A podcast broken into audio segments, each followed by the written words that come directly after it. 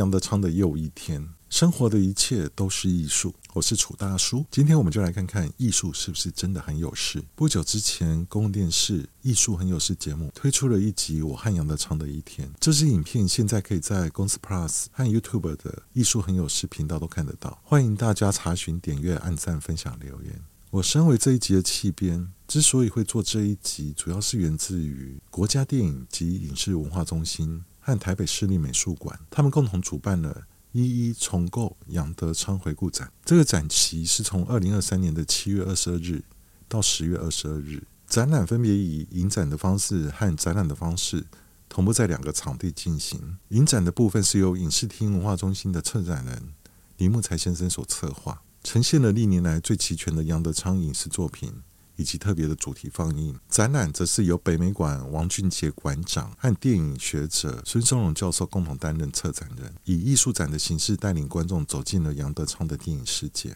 这个展览为什么可以重要到成为艺文界的年度大事呢？原因没有别的，只因为他的主角是电影导演杨德昌。在企划制作我和杨德昌的一天的过程，我访问了许多来自于全世界各地对于杨德昌电影很有研究的专家学者，他们也提出了许多观点，解答了我很多疑惑，让我更加了解杨德昌这个人。以及他拍过的电影作品，所以今天这一集的艺术真的很有事。大叔就要整理许多没有放进影片中的访问内容片段，包括北美馆的王俊杰馆长、电影学者孙松荣教授、影视厅中心的策展人林木才先生，还有日本导演滨口龙介等人的访问，邀请大家一起进入杨德昌的电影世界。杨德昌是台湾电影史上，甚至是世界电影史上。非常重要的一个名字。他一生拍过八又四分之一部电影。如果你一鼓作气的把他的作品从头到尾看了一遍，也花费不到一天的时间。用一天的时间看看电影，顺便去一一重构杨德昌回顾展，了解一位电影艺术创作者的创作特色，这其实是一项非常值得的投资。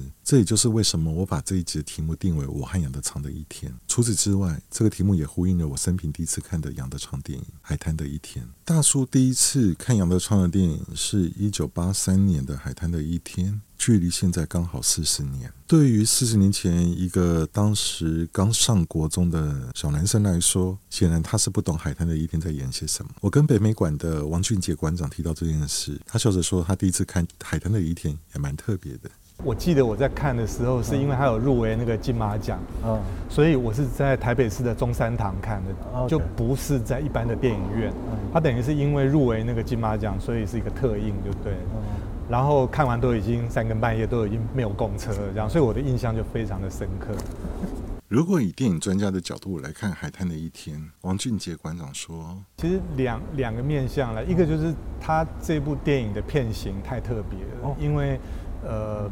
等于是他拍完呃那个《光阴的故事》之后的第一部剧情长片嘛，然后片子又非常的长，而且它不是一般的都市爱情故事。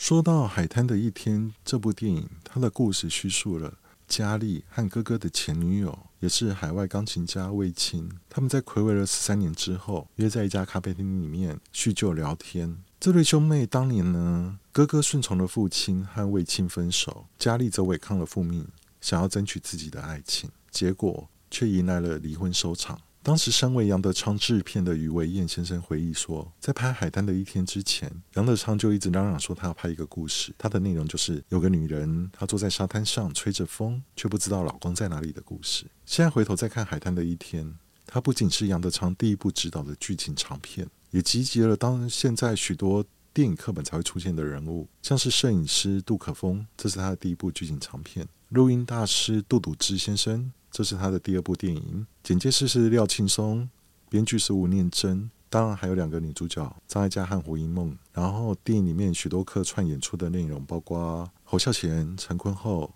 柯一正、万人、小野、曾壮祥这些人，这些人都是当时台湾新电影的大将。关于台湾新电影的主题，艺术真的很有事，改天我再找一个机会跟大家好好的聊一聊。杨德昌在他的创作笔记里面说。海滩的一天描绘的是一段因为快速增长的经济发展、社会价值观和节奏变迁、人际关系发生了巨变，旧有的道德标准和新实用主义之间的冲突所困扰的一段婚姻关系。一九八三年，我看不懂海滩的一天；二零二三年，我重新借由两位女主角之间在回忆和现实来来回回的故事，看到了杨德昌记录了八零年代台湾巨变的社会现象。关于现代都会男女服饰会的描写，杨德昌在一九八三年海滩的一天已经有不少精彩的篇幅论述。到了一九八五年，由侯孝贤、蔡琴所主演的《青梅竹马》也延续了这个主题。一九八六年，杨德昌拍摄了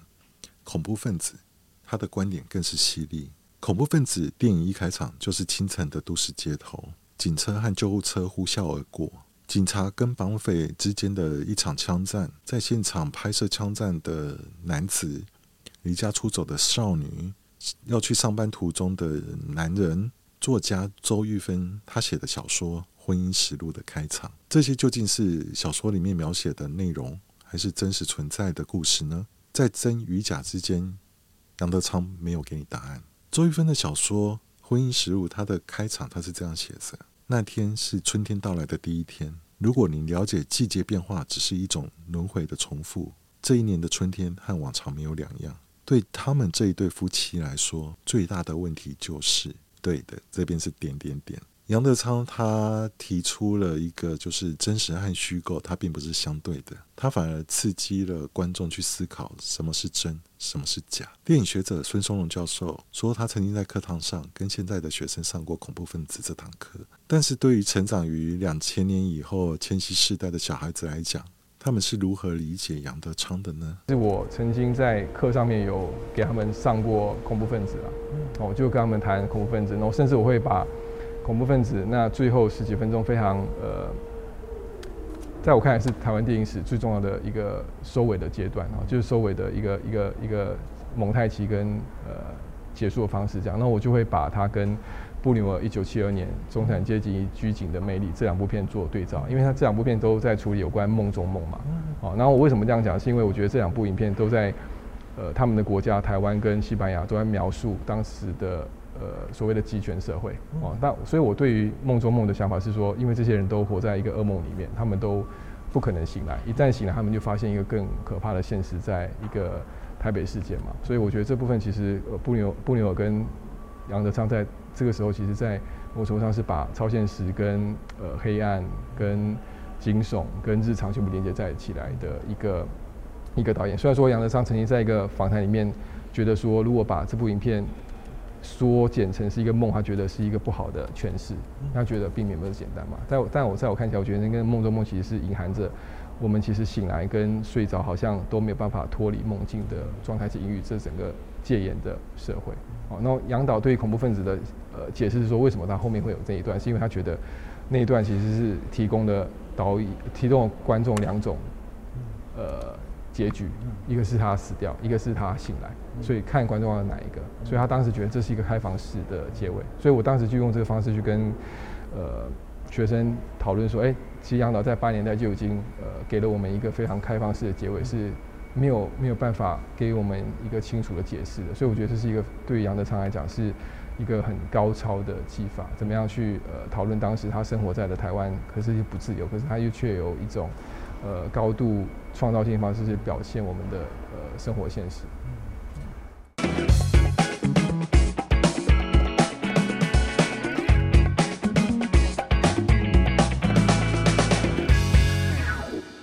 在很多影评人或电影学者的眼中，杨德昌的标签通常都是理性的灵魂、写实主义的代表。我拿这个问题去问了杨德昌的遗孀，也是钢琴家彭凯丽女士。她说：“才没这回事呢。杨德昌其实是个浪漫主义者。如果说我们的左脑主掌的是理性，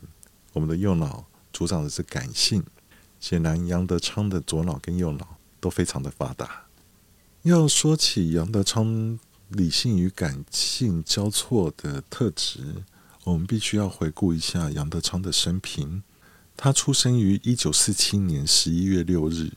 他的祖籍是广东梅州，他是客家人。他出生于上海，成长在台北。一九六九年，他毕业于新竹交通大学控制工程系，也就是现在的电机工程学系。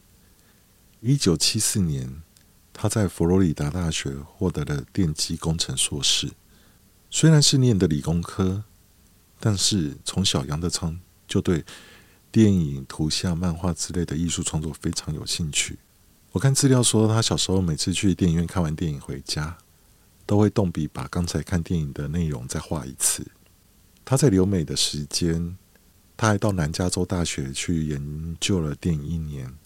虽然杨德昌后来是用电脑工程师的身份前往美国西雅图华盛顿大学从事计算机微处理器和软体的设计，并且工作了七年，但是他到了三十三岁，他还是回到台湾开始了编剧和导演的工作。如果不当电影导演的话，杨德昌。很可能是台湾的贾伯斯。杨德昌为什么会在三十三岁的时候才走上电影这条路？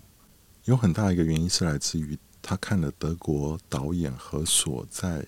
一九七二年推出的《天谴》。当他在西雅图看完《天谴》之后，他说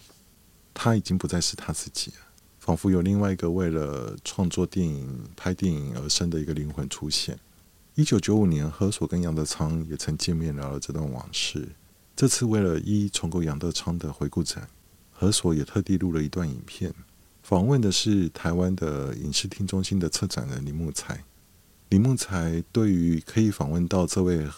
德国的电影大师，他是这样说的：那其中我印象最深刻的是。除了 Woody Allen 之外，哈，他有一部片影响他最深，叫做《天谴》。好，那这部片是德国导演何索的作品。好，然后我们刚好因为展览的关系，有机会视讯访问何索。然后我就问他说：“哎，何索，你怎么介绍你这部电影给观众认识？”然后何索就说：“他记得他跟杨德昌相遇的时候，他们有互相拥抱一下。好，他们在九五年的时候相遇。然后何索就鼓励他说：‘你应该要忠于你自己的文化，忠于。’你自己的地方，忠于你自己的语言，去拍出属于你自己的电影。然后何首就就说：“哎、我的《天谴》其实是我的第十部片，但是外界都以为那是他的第一部电影，因为在国际上就大家只认识《天谴》，可是可能在德国他已经陆续拍了很多片，所以他跟杨德昌说：‘你不要灰心。’现在可能才是你的起步，但你要忠于这个原则，去拍属于你自己的电影，这样子。然后我我那时候访问完我就觉得，哎、还蛮感动的，哎，因为那么久了，何所已经八十几岁，他还记得杨德昌，那他记得说台湾有这么样一个很现代风格的导演。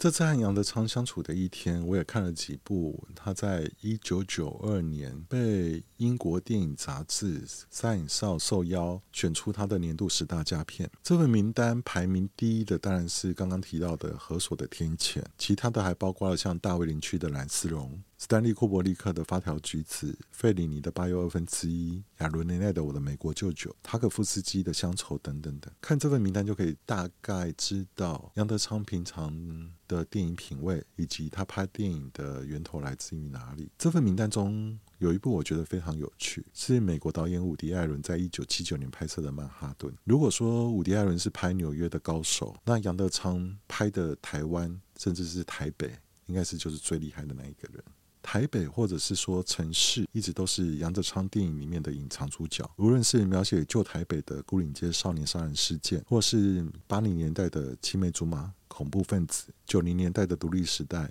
麻将，一直到两千年的一一，他的作品有很大一部分是在描写都会里面人的梦想与现实之间的追寻与失落。在和杨德昌相处了这一天之后。我也去找了一些杨德昌电影里面的台北痕迹，像是恐怖分子中被视为中产阶级恐惧的那个巨大瓦斯球，在台北市八德路跟光复北路口那一带，现在已经变成一栋建筑物了。在独立时代电影里面，许多当时时髦的都会男女聚会聊天，都会约在。台北市敦化北路跟长春路口的一家美食餐厅，现在已经变成一家饭店。在麻将中，他也拍到了许多熙来人往的夜市，现在人已经少了非常多。或许都市的景观一直在改变，但是杨德昌电影里面描写的那种人心浮动不安，到现在还是依然存在吧。自己看了杨德昌自己选的十大佳片，我也看了他的陆续以来拍摄的这八又四分之一部作品。电影学者孙松荣教授他帮我分析了一点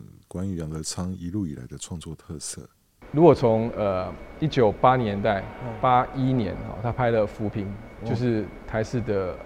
电视剧嘛，哦，一直到八六年的《恐怖分子》，你可以说杨德昌在八零年代新电影时期啊，可以是处理台北。都市女性，呃，性别跟现代性一个非常非常重要的导演，就是说，很多时候这些角色他都面对的一个抉择嘛。那女性也好，男性也好，像我们隔壁，像我们现在的旁边的这个镜子，对，是镜面好了，是杨德昌在八年的最喜欢用的语言，这样好。所以很多时候他会让这些角色困在一个框框里面，也就是困在一个镜镜子或玻璃的后面，然后表现出他们某种困境嘛。然后台北就是更大的一个巨大的一种。反照跟反反射，然后让他们让他们始终走不出去。好，所以台北像恐怖分子里面的那个大瓦斯，就是巨大的隐喻嘛。所以我觉得在八年代的杨德昌对于台北，或者说对于电影的描绘，其实是高度的呃悲剧的。因为你会发现说，在八年代电影里面，其实男性都没有什么好下场。就是在电影里面，其实男生都是基本上都是以死亡做结束，然后男女性化可能好一点。他可能会有一个挫折，可能跟这男生分手啊，可能这男朋友死掉了，可是他能够继续都活下来。他通常都是幸存者，所以你会在某种程度上，你会觉得杨德昌的电影在八年代其实有像有点像是都市恐怖片，就是他们活在市都市丛林里面，可是呃往往活下来都是女性，然后呃早点死掉的或是离世都是男性这样，男性都敌不过整个现代性的或是某种都市变迁急速变化的一个一个受害者嘛。到了九十年代的时候，我觉得杨德昌当然就分了两个层次，就是说九十年代杨德昌前半部分是处理有关呃白色恐怖历史悲剧的部分，但我但我觉得这是因为到到了九十年代的时候，因为呃已经戒严了，所以很多导演想要处理历史嘛，所以从悲情到牯岭街是让我觉得目前，即便到目前为止，我觉得还没有任何导演能够超越悲情跟牯岭街所塑造出来有关所谓的呃历史的电影，尤其在台湾的定位上面去哈，所以。呃，这个之后呢，杨德昌就拍了刚刚我们讲的两部都市喜剧跟活力喜剧嘛，然后就透过他喜欢用的这些呃高度的呃语言哦，跟表演跟夸张的，然后甚至带有高度讽刺跟批判的，要去谈台台湾当时物欲横流也好，或是说资本爆炸也好的一个一个呃一个儒家，然后又又高度呃。资本化又西方化的一个社会，所以在里面，他其实你可以看出杨德昌其实也是某种对于这个台北呢，他其实带有一种呃悲悯，然后可是同时他又非常的憎恨吧。所以你会发现在独立时代呢，他让呃后面的结局是呃开放式又喜剧，甚至是一种呃温暖的结局。可是到了麻将的时候，又兼具这两种嘛，就是说最后呃一个男男主角自杀啊，甚至他的儿子再把另外一个。一个爸爸的朋友给杀死，然后可是他就让呃这对小情侣呃重逢跟恋爱嘛，那我觉得他其实就给出两种希望，所以一直到了一一的时候，我觉得一应该是在所有影片里面最温柔的一部影片，所以为什么他当年会在坎城拿到最佳导演奖，或者说到现在他还是在所有的什么百年电影票选的呃不会缺席的一部影片，是因为我觉得他已经跨越了呃我们在处理。就杨德昌在处理电影的时候，有关台北这个符号吧，就是说对于任何一个国家来讲，都有某种普适性。大家都可能经历过小朋友的困惑，然后青少年的纠葛，然后呃成年的这些对于生命的某种呃困的一种一种一种渴望跟跟探求，一直到老年的死亡嘛。所以我觉得生老病死跟时间转变变成是杨德昌在处理一一的时候，我觉得非常非常到位。可是他已经触及到任何的观众能够。看到呃他电影里面的精髓，然后又能够反射他们自身的文化，不管这个文化他是是不是需要懂台北，他根本不需要，他就他他今天也许是台呃法国人或者英国人或是一个非洲人，我觉得在杨德昌一里面能够呃体会到他们自身的某些呃体验跟经验，我觉得那是很重要的一部呃作品。就以就两千年来讲，我觉得是杨德昌应该，我觉得应该是说在两千年之后，这部片总结杨德昌过去这四十年来的一个最好的注脚。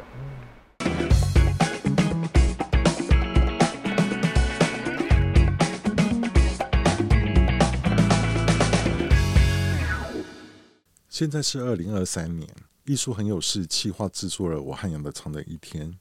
主要当然是因为电影和视听文化中心、台北市立美术馆联合策办的这个“一一重构杨德昌回顾展”，这是台湾第一次对电影这个第八艺术的创作者所做的大型展览。然后，艺术很有事去记录了这个展览，包括研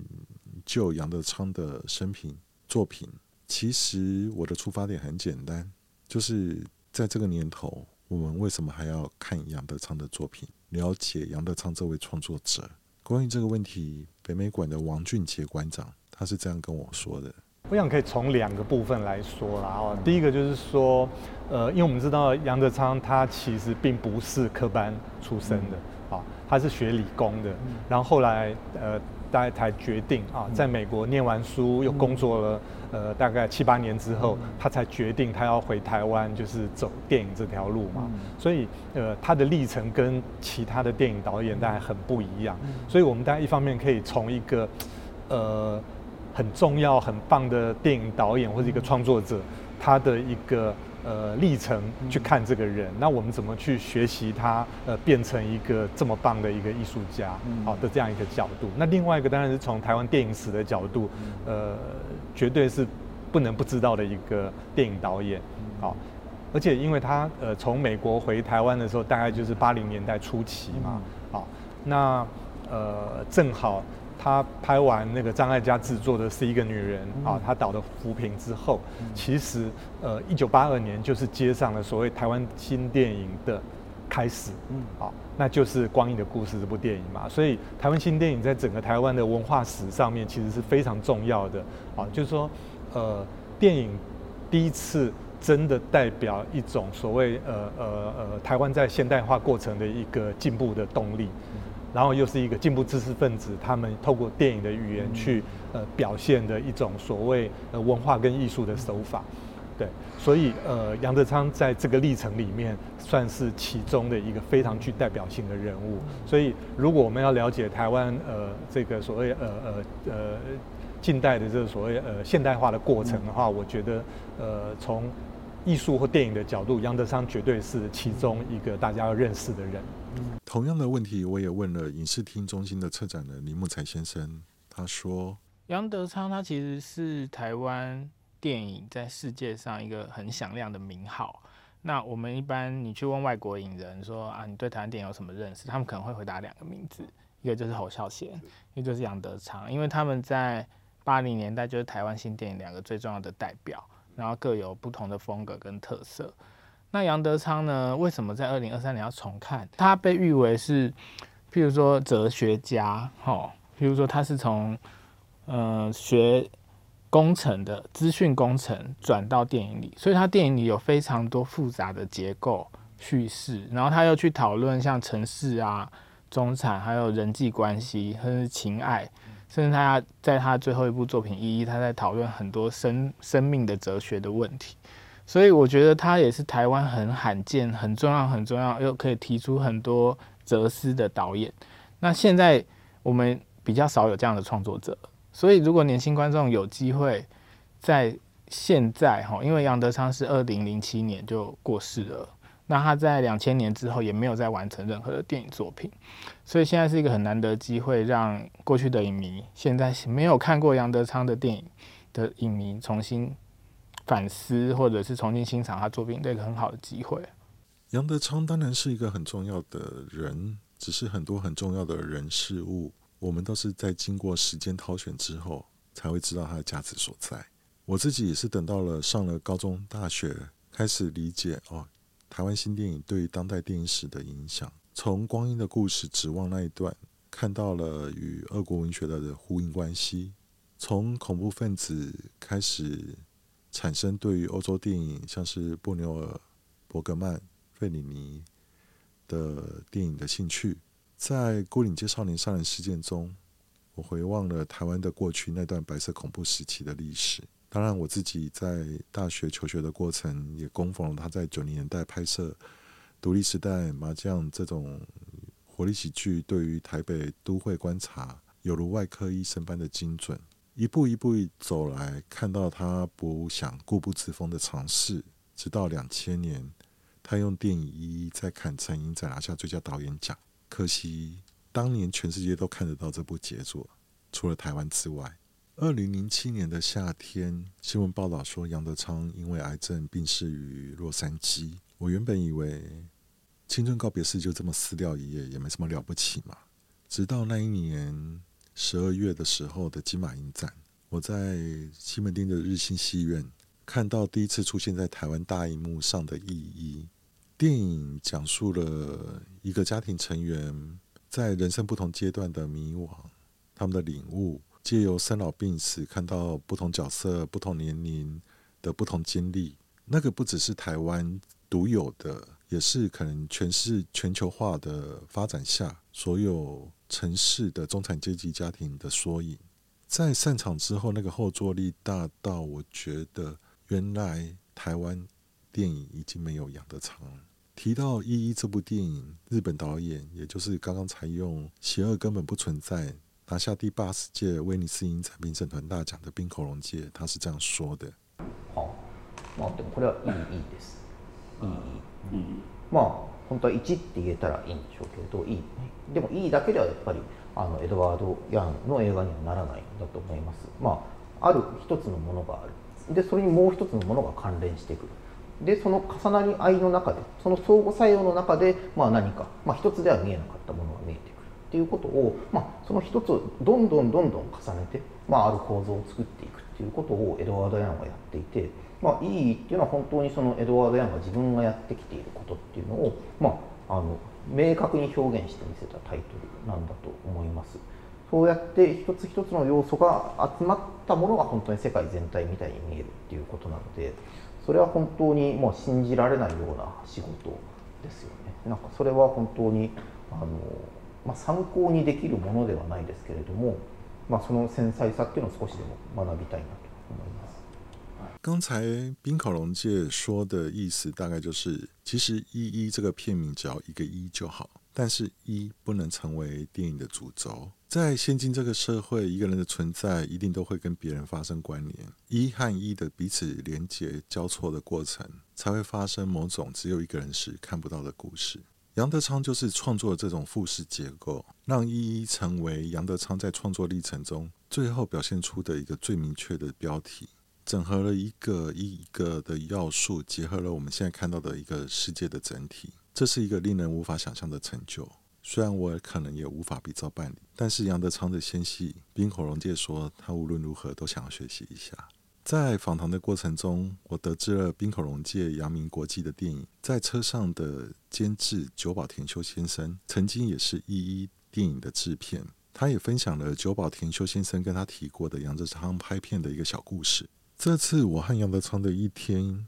用一一重构杨德昌展览为契子，用第一人称的方式来叙述。这是有别于过去艺术很有事的制作长相。在理解杨德昌这位创作者。和他的作品的过程当中，其实我也回顾了过去四十年来的我自己和我所成长的台湾这块土地。关于这一集我和杨德昌的一天，欢迎大家到公司 Plus YouTube 艺术很有事频道点选收看，也欢迎大家给我们艺术真的很有事按赞、留言、分享。这一集下来，希望大家对于杨德昌这位电影创作者有更深一点的认识。就像他自己说过的话。关于成为一位世界上有史以来最棒的电影工作者这件事，如果我做得比别人更好，是因为我比别人更有爱。借由我和杨德昌的一天，可以看到杨德昌对于艺术、电影、对于自己的创作是充满着许多的爱。希望我也能跟他一样，艺术真的很有事。我们下次见。